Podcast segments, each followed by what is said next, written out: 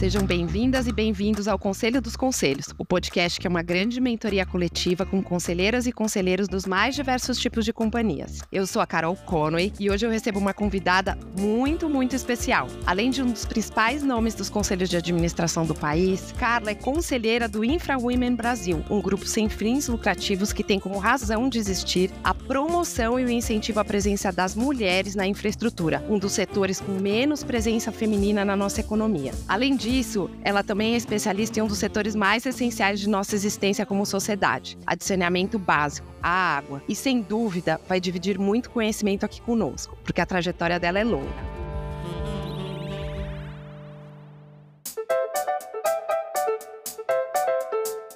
Seja bem-vinda ao Conselho dos Conselhos, Carla Betoco, e muito obrigada por dividir sua história e experiência conosco hoje. Imagina, eu que agradeço esse super convite. Obrigada, Carol. Ai, tô super emocionada aqui com esse programa porque é muita coisa para falar em tão pouco tempo. Carla, diante da sua trajetória que começou tão jovem, né, tão nova. Carla, na tua história profissional, a gente percebe entre os vários caminhos, eu vou até te pedir para comentar um pouco, dar uma geral para quem tá nos ouvindo, mas a gente percebe que ela tá muito ligada à presença feminina em um setor predominantemente masculino. Conta pra gente então a tua história e um pouco de como foi esse desafio. Vamos começar rápido, né? Vamos, porque tem bastante coisa para a gente poder comentar aqui. Então, eu me formei em administração pública e tinha de fato, Carol, uma preocupação com essa questão do impacto, né? O que, que a gente pode fazer que impacta positivamente a vida das pessoas. Depois fiz direito, foi muito legal de poder juntar né, ao conhecimento das duas especialidades. Comecei a trabalhar na administração pública nos anos 2000, né? Isso faz um tempão danado. E foi muito bacana, porque você começa a perceber um lado que a maioria das pessoas, e hoje que eu estou trabalhando mais no setor privado, percebo o gap gigante que a gente tem de compreensão de como funciona o processo de tomada de decisão da administração pública, né? A gente às vezes tem visões mais simplistas, ah, não, não tem gente, ou as pessoas não querem trabalhar, ou, ou falta algum tipo de recurso, ou tem um encaminhamento mais equivocado, mas de fato, os processos de administração pública, né, de tomada de decisão são complexos e foi muito bacana é, ter podido participar de diversos momentos nesse processo. E lá eu fui, no primeiro momento, trabalhar na Secretaria de Governo, que era uma secretaria que coordenava as diferentes ações ações do governo aqui do estado de São Paulo. Aí depois fui para a Sabesp, minha primeira passagem pela Sabesp, fiquei encantada, porque por ser uma empresa, ela já tinha uma, uma estrutura, até uma infraestrutura de serviço muito melhor do que o próprio governo ali no Palácio oferecia para os colaboradores, para a população. E depois de lá, é, já estava começando, imagina, no Brasil a gente vive déjà vu toda hora, né? Da discussão do novo marco legal de saneamento, o novo daquela época, de 15 anos atrás. Então a gente entrei nessas discussões lá pela Sabesp que resultaram ali na aprovação da lei 11445 o primeiro marco legal do setor. E essa lei tratava de uma disposição que dizia, olha, para atrair investimento para o setor, a gente precisa ter regulação independente. E aí, então, lá saí da Sabesp e ajudei a criar a Arcesp, que é a Agência Reguladora de Saneamento e Energia aqui do estado de São Paulo. E que foi uma decisão super legal, porque eh, a gente passou discutindo um período até extenso se valia a pena criar uma agência só para esse setor do zero ou aproveitar a experiência acumulada do setor de gás canalizado e de energia que já tinha aqui no, em São Paulo a Comissão de Serviços Públicos de Energia. A gente pegou carona nessa comissão, transformando-a então numa agência reguladora,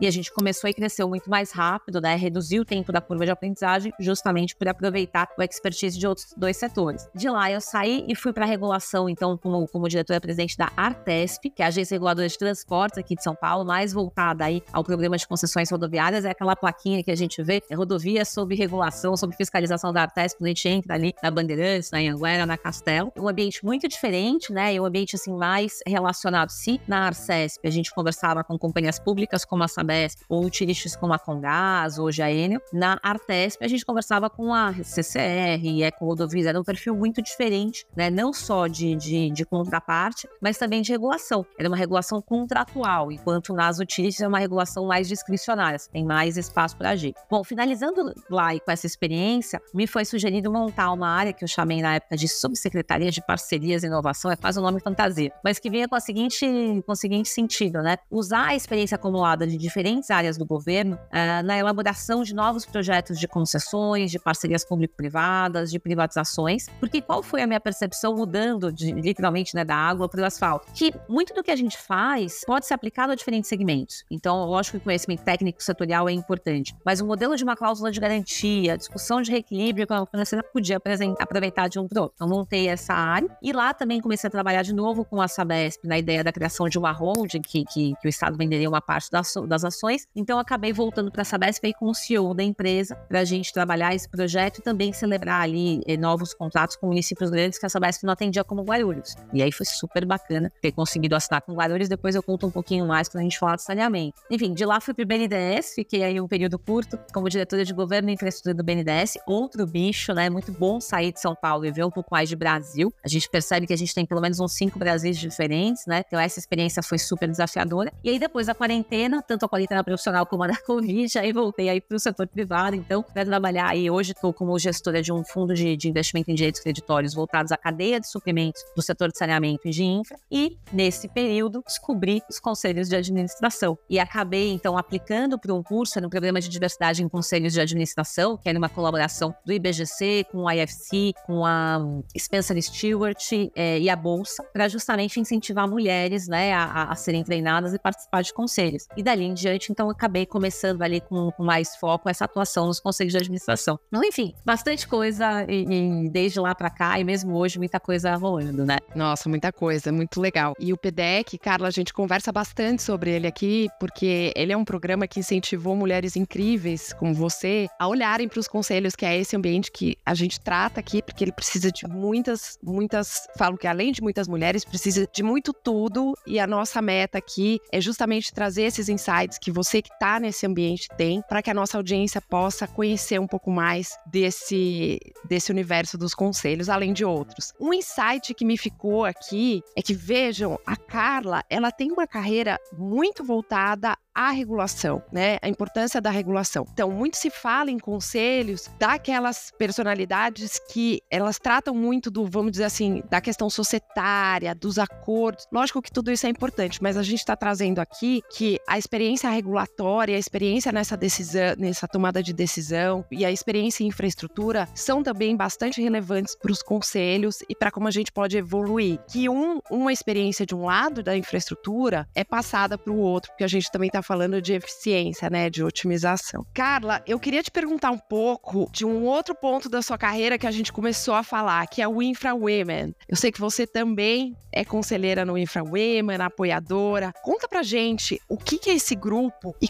como você se inspirou para participar dele? Olha, eu tive a, a, grata surpresa, né? A gente faz tudo em equipe, né? Tudo junto e, e assim como, como a gente está conversando aqui, tem toda uma turma nos escutando, tem muitas mulheres incríveis que a gente tem a oportunidade de trabalhar juntas. Então, no caso do Infra Women, foi muito interessante, porque foi um grupo de, de quatro ou cinco mulheres, eh, todas de alguma forma, né, atuantes nesse segmento, que começaram a ficar incomodadas, né, e, e, e identificar que em todos os eventos, em todas as mesas, em todas as discussões, elas eram sempre as únicas únicas mulheres presentes, né? Então, essa preocupação de você conseguir ter mais mulheres nas diferentes posições. A área jurídica, de fato, é mais simples, tem mais mulheres nessa área. A área de engenharia, a área econômico-financeira, o, o, a contraparte pública. Então, essas mulheres se juntaram, acho que eu destaque aqui para Isadora Cohen e para Márcia Ferrari, que começaram com esse movimento que, né, no início tinha entre 5 e 10 mulheres, aí a gente começa a se aproximar, e hoje tem mais de 1.300. É incrível. E aí, o mais bacana é, e dentro desse processo a gente tem as mentorias, é você ver como tem mulheres tão bem formadas, nossa, incrivelmente formadas, né? Os currículos vão cada vez se aprimorando e que ainda, né, precisam de, de um incentivo, de um, de um apoio, de um pouco mais de experiência, né? Para poder investir mais, crescer mais nessa carreira, né? Então hoje o InfraUma tem um conjunto muito grande de, de, de mulheres dos mais diferentes segmentos, então saneamento, energia, transportes,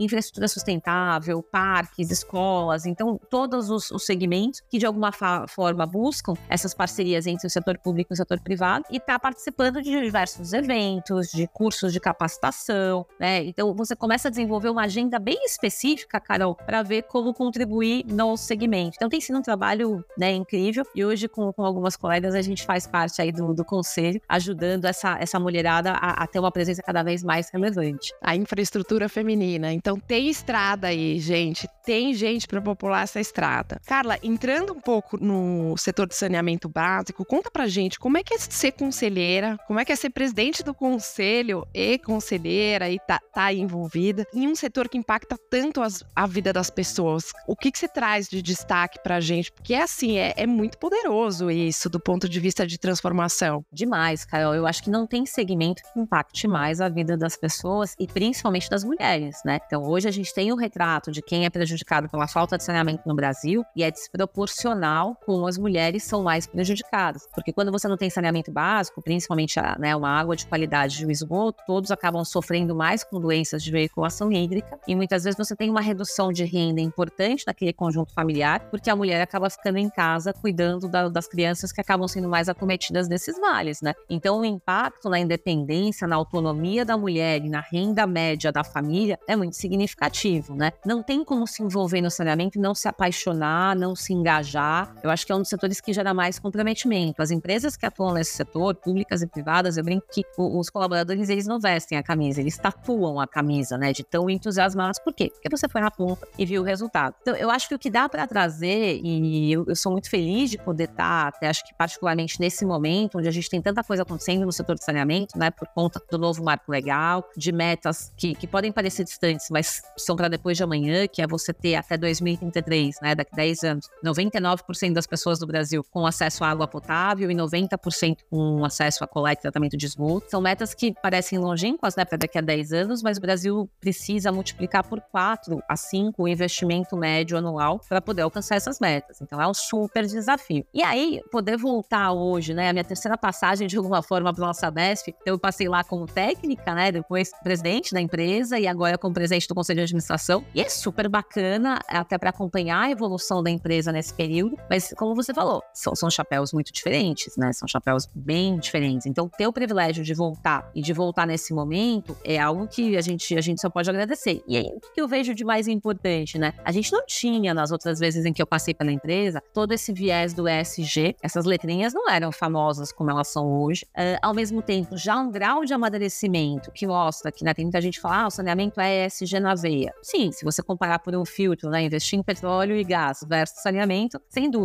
Mas o ESG está muito relacionado ao como fazer, né? Melhor ainda num setor que traz tanto impacto. Mas o como é que faz a diferença. E aí eu acho que é isso que, de alguma maneira, eu tento trazer do conselho. Esse como ele envolve, como você trouxe ali no, no começo, no seu comentário do, do, do, PEDEC, né? Envolve você ouvir um conjunto mais diverso para poder ter soluções mais, né, mais inclusivas, mais completas, que, que, que, enxerguem a companhia como um todo e o ambiente no qual ela está inserida. Então, ser presidente do conselho de administração traz uma oportunidade muito bacana, que é de poder tentar aproveitar ao máximo a visão de grupo, de colegiado, do que cada um dentro daquele colegiado tem a, a, oferecer. Como você falou, o conhecimento que é mais tradicional de conselho, que é um conhecimento mais financeiro, um conhecimento ligado, vamos dizer, aos atos societários, né? Então, vamos dizer, um jurídico e um financeiro muito li ligados a isso, ele passa a ter que ser obrigatoriamente complementado por outros conhecimentos, né? Que envolvem um, um aspecto mais setorial, então alguém que entenda, né? É importante ter no conselho alguém que entenda do setor no qual a empresa atua, é importante ter alguém no, no conselho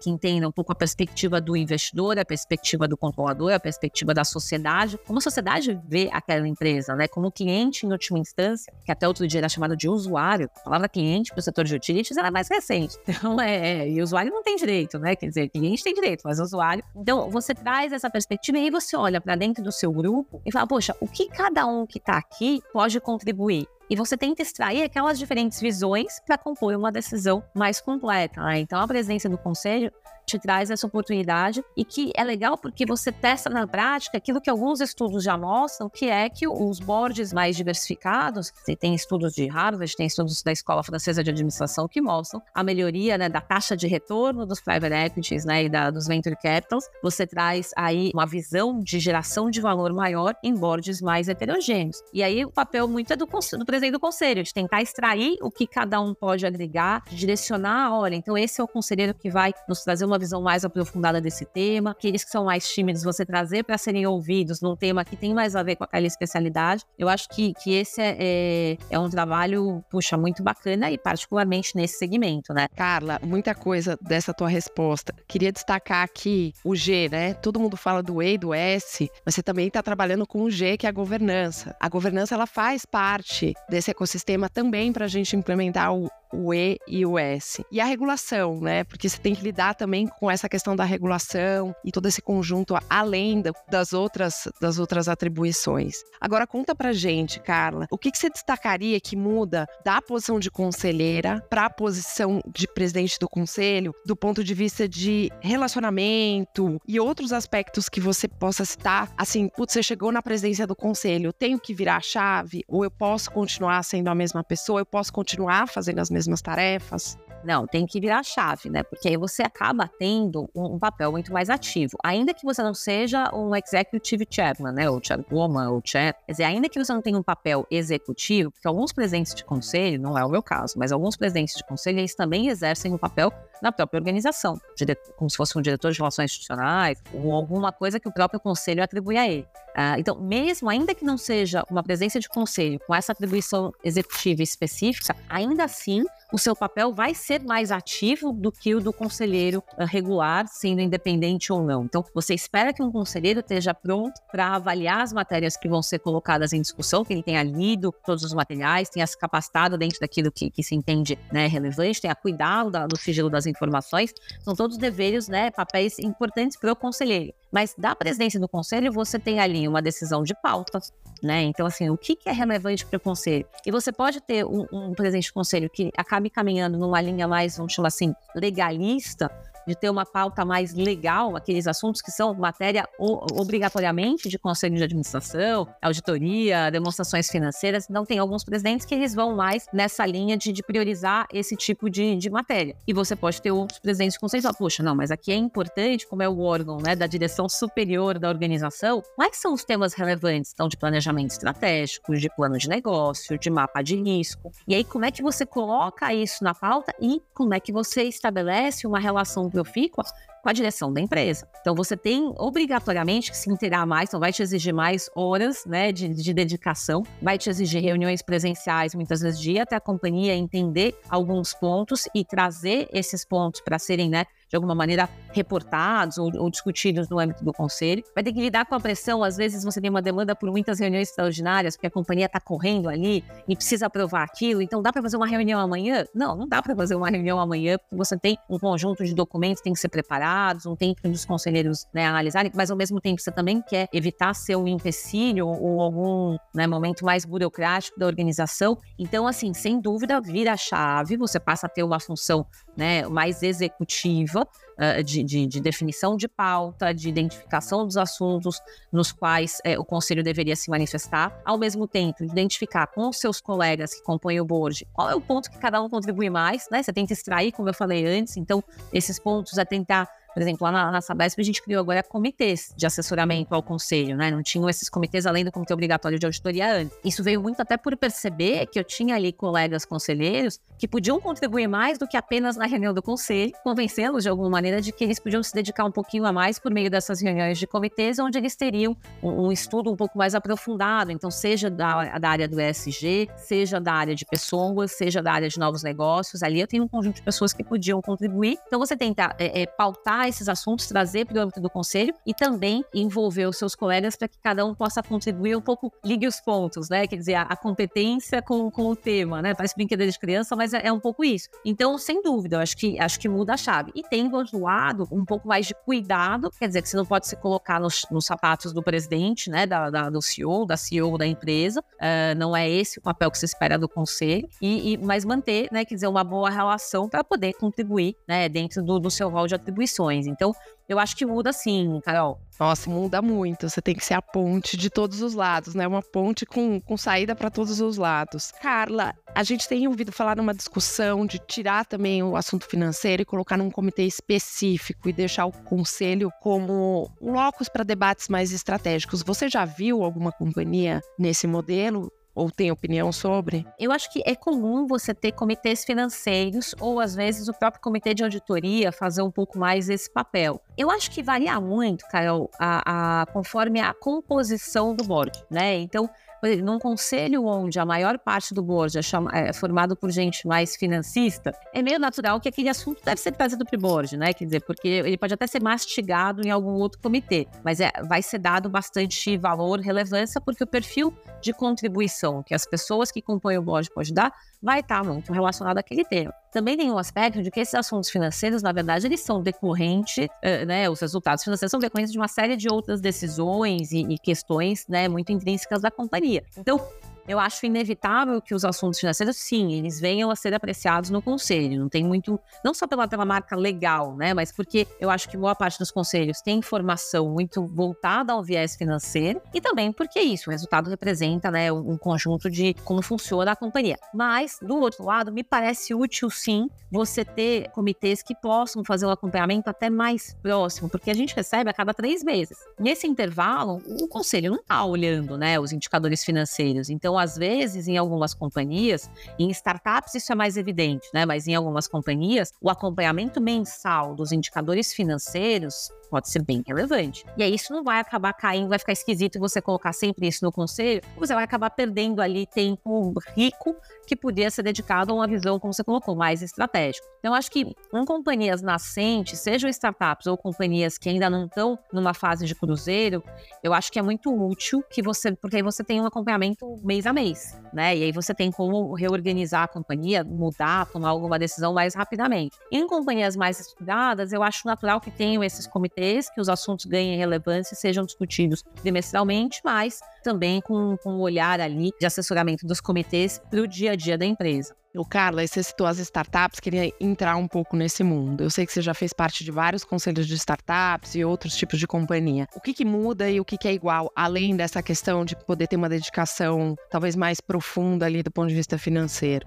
Muda bastante também, viu, Carol? Porque, primeiro, você, como conselheira, principalmente que nem no meu caso, que eu sou conselheira de startup e também de companhias, né? Três companhias listadas, com faturamentos ali de 15, 20, 25 bilhões. Puxa, você precisa saber onde você está pisando, né? Então não adianta eu chegar lá e esperar ver uma estrutura de prestação de contas, de apresentação, de resposta às minhas demandas que seja nem perto do nível que eu tenho nas outras companhias, né? A startup ali, todo mundo é barba, cabelo e bigode, né? Todo mundo faz faz um pouco de tudo. Então, você tem um CEO que provavelmente vai estar mais próximo do dia a dia financeiro, porque isso é fundamental para as startups, até também elas rodarem ali sem necessidade de aporte, com tempo né, de caixa mais confortável. Mas, então, primeiro é isso, você precisa saber onde você está se colocando. É, e aí, naturalmente, você tem uma percepção de que você vai ter que tomar decisões com menos informação. Então, você assume um pouco mais de risco, não aquele risco da CVM que você está ali preocupado quando você está no board de uma companhia aberta, mas é um risco porque você vai tomar né, decisões sem ter aquele conjunto tão preparado ali de, de informações. Acho que esse é o, é, o, é o, primeiro ponto. O segundo é que as suas habilidades, vamos dizer, que são exigidas pelo CEO, pelos fundadores, normalmente é, é, é muito diferente daquela que, que, que é exigida ou que é demandada no board de uma empresa mais é, estruturada. Então, provavelmente o CEO vai demandar mais de você, conselheira, numa startup do que numa empresa né? Quer dizer, numa empresa mais estruturada, né? Ele vai rodar o dia a dia dele sem depender de você. Na startup, ele demanda mais, porque normalmente os conselhos são formados por pessoas que reúnem habilidades que podem ajudá-los mais, né? Quer dizer, então é, é quem vê o olhar do investidor, quem conhece setorialmente aquele assunto, quem pode ajudar a captar numa rodada. Então você tem um nível de demanda maior. O que eu tenho se demandado e que a gente acaba olhando é, é muito assim, de um lado, as startups que têm alguma relação com o poder público, então você ajuda a tomar os cuidados necessários na relação com o poder público, que ela acaba não sendo tão informal quanto o ambiente de startup está habituado. E do outro, né, naquelas que têm um, um viés mais privado, eu acho também a gente trabalha tentando trazer o que cabe das empresas maiores para aquele ambiente de startup né? Então, assim, poxa, às vezes ele não tem nem os números organizados de uma forma inteligível, de uma forma boa para tomada de decisão. Você fala, puxa, você já pensou em organizar uma tabela, né? Quer dizer, onde você compare isso com aquilo, né? Você divida a margem, quem contribui, quer dizer, um pouco de estruturação da informação. É, isso também é uma demanda que eu vejo bastante nas startups. É interessante ver essa demanda nas startups, porque Antigamente se dizia que a startup ainda não tinha consciência da importância de um conselho. Eu acho que cada vez mais fica claro que o conselho ele pode ajudar a startup a virar uma scale-up, assim. Então, é bastante interessante ter essa tua visão também. E tem até um quê de aconselhamento, um pouco de mentoria também, de entender o que, que já deu certo lá atrás e agora pode funcionar, né? E aí, só se você me permite só complementar, é muito importante que o conselho também tenha, dentre os pares, alguém bem imerso nesse ambiente de startup ele ajuda a, a calibrar né, é, as decisões, a, as demandas. Eu acho que isso é super importante. E eu sinto que nas startups o pessoal está mais aberto para essa ajuda. Eles veem de fato o conselho como um órgão capaz de ajudá-los a crescer. Né? Eu acho que, ainda que não seja obrigatório contar com o conselho, cada vez mais me parece que eles veem utilidade nesse tipo de estrutura de apoio. Quem não gosta de um conselho, né? Quantas decisões a gente tem que tomar e a gente pergunta para quem está próximo ou para alguém que a gente confie. Carla, e do ponto de vista de CEO, você citou o, o, essa relação com o CEO na companhia aberta e também uma proximidade maior na startup. Olhando do ponto de vista de PCA ou de presidente de conselho, ou do conselho em geral, se você pudesse desenhar como é a figura do CEO perfeito, da CEO perfeito, como você desenharia? Eu acho que a primeira coisa é estar aberto para conselho, né? Então, acho que, acho que esse que é o, o, o, principal, principalmente em companhias grandes, em companhias mais operacionais, que lidam com, com serviços públicos, lidam com né, o dia a dia de impacto das pessoas. A posição de CEO, a gente tem que entender que é uma posição que é muito demandante, né? O pessoal brincar, é um moedor de carne, sim. Então, principalmente empresas operacionais, né? Toda hora é o CEO, eh, de alguma maneira, tendo que colaborar para apagar algum incêndio. Então, você precisa tentar trabalhar com o CEO um momento ou né, uma forma de, de, de comunicação, de diálogo, onde ele possa se abrir, possa ter essa, essa relação mais direta com o conselho e possa demandar né, do conselho um pouco mais do que a pauta legal. Porque você tem CEOs que às vezes só mandam para o conselho, só esperam do conselho que o conselho aprecie aquilo que obrigatoriamente, legalmente, pela, pela legislação, o conselho tem que apreciar. E tá mais que bom, né? Tem CEO que fala, ixi, eu não quero mais, esses conselheiros vêm aí cheios de ideias, né? Então, é, é, isso é um CEO ruim né? Porque ele está ali voltado ao tiroteio no dia a dia, aquela correria operacional, e ainda demanda só uma pauta muito, muito pequena perto do que um bom conselho pode oferecer. Então, ter um, um, um presidente aberto, eu acho que é importante, um presidente que crie canais de comunicação é importante, e o, o, o, conselho, e particularmente o presidente do conselho, tem que estar alinhados. Você não pode sair falando, você não é representante da companhia para sair falando pela empresa, né? Então, você precisa muito conhecer o dia a dia da organização para até não, não, gerar nenhum tipo de ruído em comunicados ao mercado, em, em conversas com investidores, né? Então, eu acho que assim, o CEO ideal é aquele que está aberto para. que reconhece a importância do conselho de verdade, que de alguma forma colabora demandando que os membros do conselho sejam membros independentes e sejam membros diversos, que ele pode perceber, poxa, eu estou precisando de uma ajuda, sei lá, num viés mais financeiro, ou eu estou precisando de uma ajuda num viés regulatório. Um dos grandes desafios da empresa é regulatório. Então, ele ajuda para montar esse board diverso, e aí ele quer ouvir e cria um canal de escuta, né, e de troca. Eu acho que esse é o, esse é o ideal. E melhor ainda se esse CEO também tiver um pouco mais da percepção estratégica, né, porque eu acho que as ações do conselho tendem a ter um eco maior do que num CEO que é muito operacional, né, um CEO que é muito operacional, ele tende às vezes a dar menos relevância. E isso é aquele papo SG. E lá vem vocês demandar mais dinheiro para eu gastar com governança. Então, né, eu acho que um CEO mais aberto, mais atual dentro desse conceito que a gente vê hoje em dia, né, da relação com todos os stakeholders, é também algo que, que seria muito interessante, né, que acaba sendo muito interessante, traz resultados importantes. Eu acho que a gente para por aqui. é, tem muita coisa. Tem também a figura do co-CEO, né, que tem um que vai olhar muito para aquela questão da operação, ou do CEO, e o outro que também vai buscar tirar o melhor que todos ali, inclusive do conselho, podem dar para contribuir para o crescimento da companhia. E eu acho que o fundamental é não ter medo, né? Porque a, a gente, quando está na vida executiva, a gente vê que muita gente fala: ah, eu tenho medo do conselho, né? Se eu vou perguntar o que, que eles vão achar, ou vão achar para cá, ou vão achar para lá. Entender que tá todo mundo junto, não é só uma atribuição legal, né? É um conjunto mesmo. É, tem que ver algum valor agregado no conselho. Eu acho que essa é a premissa. Tem que ver que ali é um ambiente aberto para escuta e para proposição de questões. Lógico, o conselho também não pode sair, Carol, tendo ideia todo dia, né? Então, ah, eu li uma matéria de jornal, isso às vezes acontece. Você lê uma matéria de jornal, você chega no conselho e fala, eu vi uma coisa super legal, por que, que vocês não fazem tal coisa? As empresas têm uma estrutura, estão no dia a dia, possivelmente elas já viram aquilo, ou elas podem receber, mas aquela sua sugestão vai ser tratada dentro de um, de um processo, de um âmbito, também não é só porque é do conselho que no dia seguinte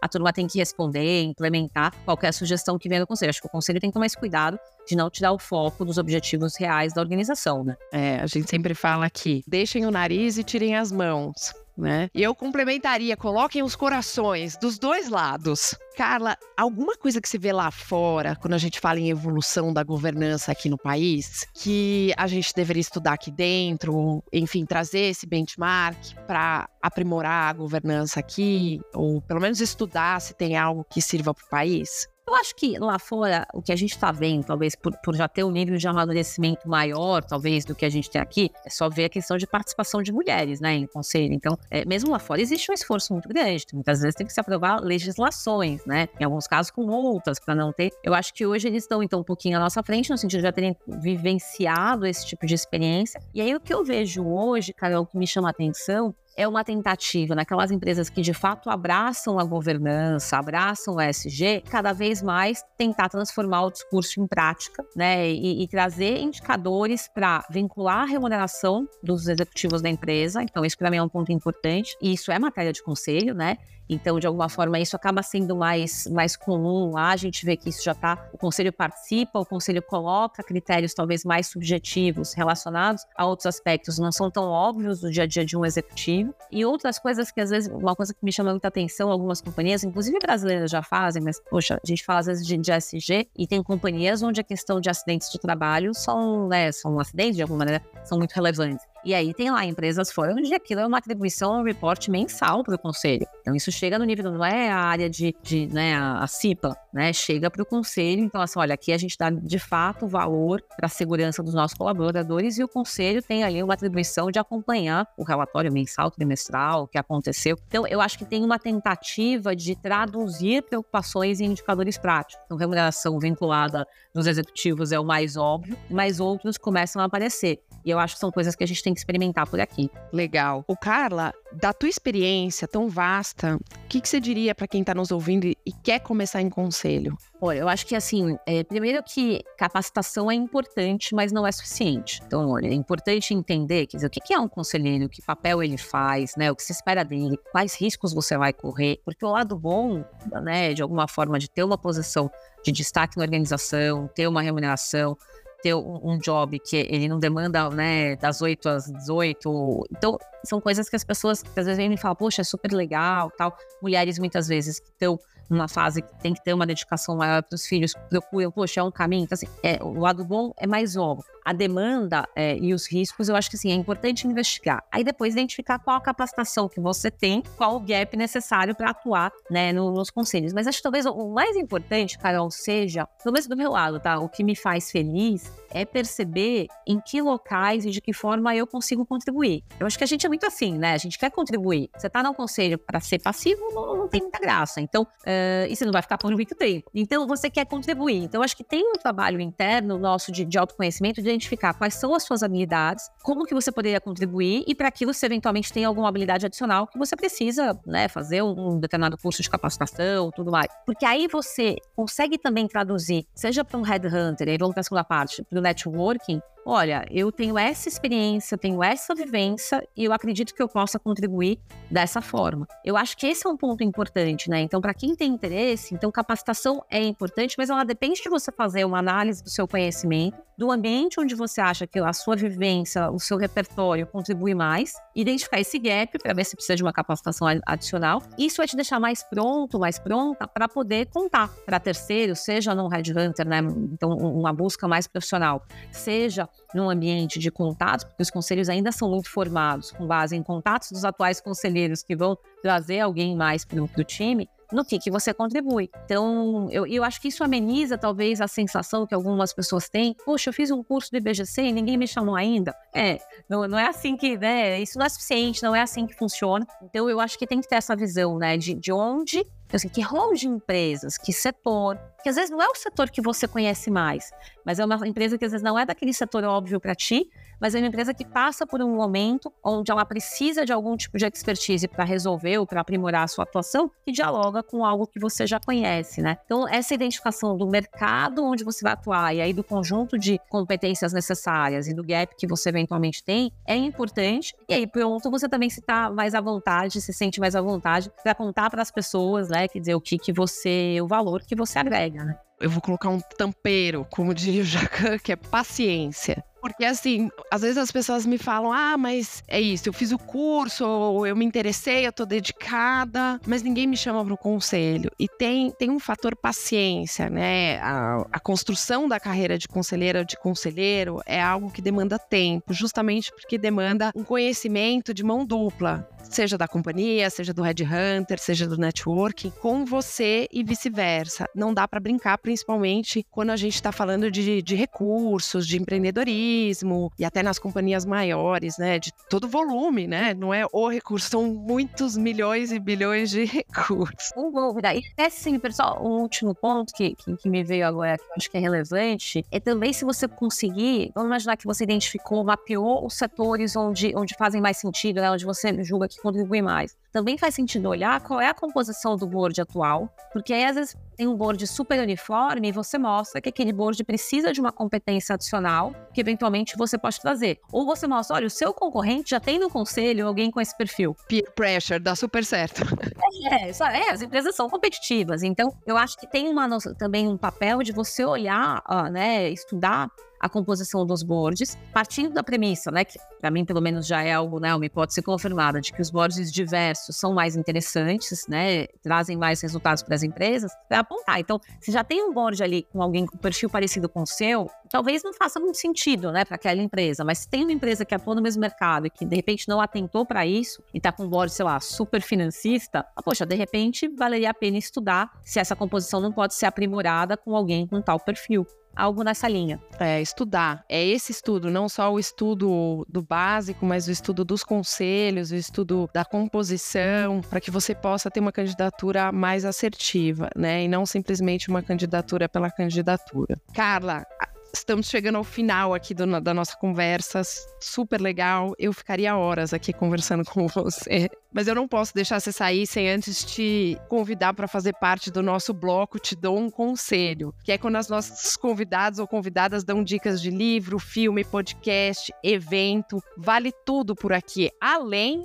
de contar casos inusitados de conselho, que a nossa audiência já pediu para que a gente pergunte, para ficar mais concreto. Pode ser seu, pode ser de outra pessoa, sem revelar nomes. Então, suas dicas de leitura, podcast e um caso, se você puder contar. É, eu acho que as principais dicas para quem está interessado em conselhos, então, primeiro, no setor de infraestrutura, é o InfraCast, é um podcast super bacana, super leve, mas que traz questões relevantes do setor, e isso te ajuda a entender os desafios que o setor está passando e, eventualmente, quais são as, as habilidades necessárias e, de repente, como você pode contribuir. E, lógico, como ex-aluna do PDEC, não posso deixar aqui de registrar o quanto ele contribui, até menos pelo curso em si, porque eu acho que o curso você poderia ter um curso até mais completo do IBGC ou, ou da Sampons, mas muito bacana pela mentoria, pelo contato, pelo grupo de WhatsApp com aquela mulherada ali super atuante que está presente, né? Então isso te, te leva para cima sempre. Eu acho que de outro lado, o que vale a pena é participar dos conselhos, a gente tem e dos grupos, então o WCD, o Women Corporate Directors, para quem já está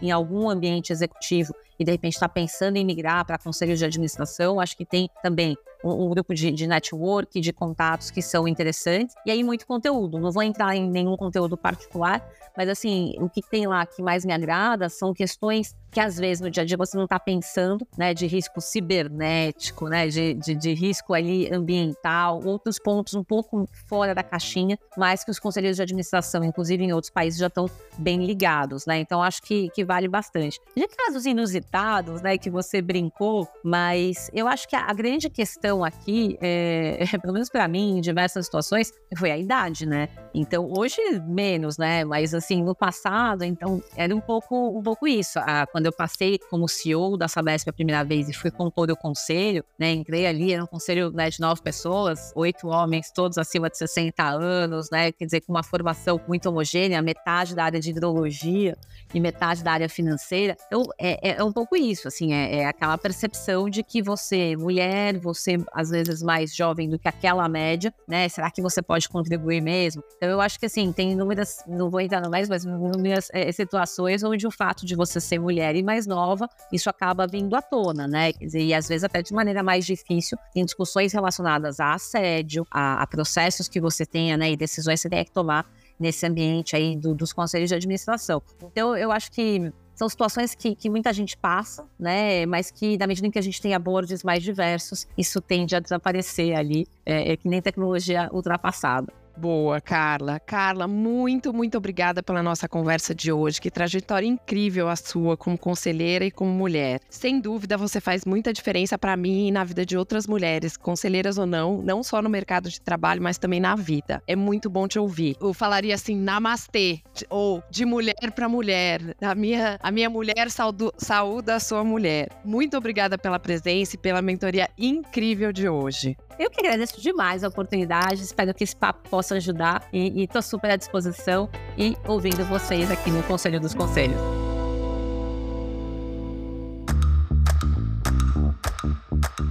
E muito obrigada para você que acompanhou mais uma conversa aqui no Conselho dos Conselhos. Não deixe de nos seguir nas redes sociais. Os links estão na descrição desse programa, no seu tocador preferido. E, gente, o mais importante, fale conosco. Mande suas dúvidas, dicas e comentários do episódio que eu prometo ler aqui. Esse programa é feito para vocês e com vocês, por isso a sua participação é essencial. Beijo, pessoal. Até o próximo.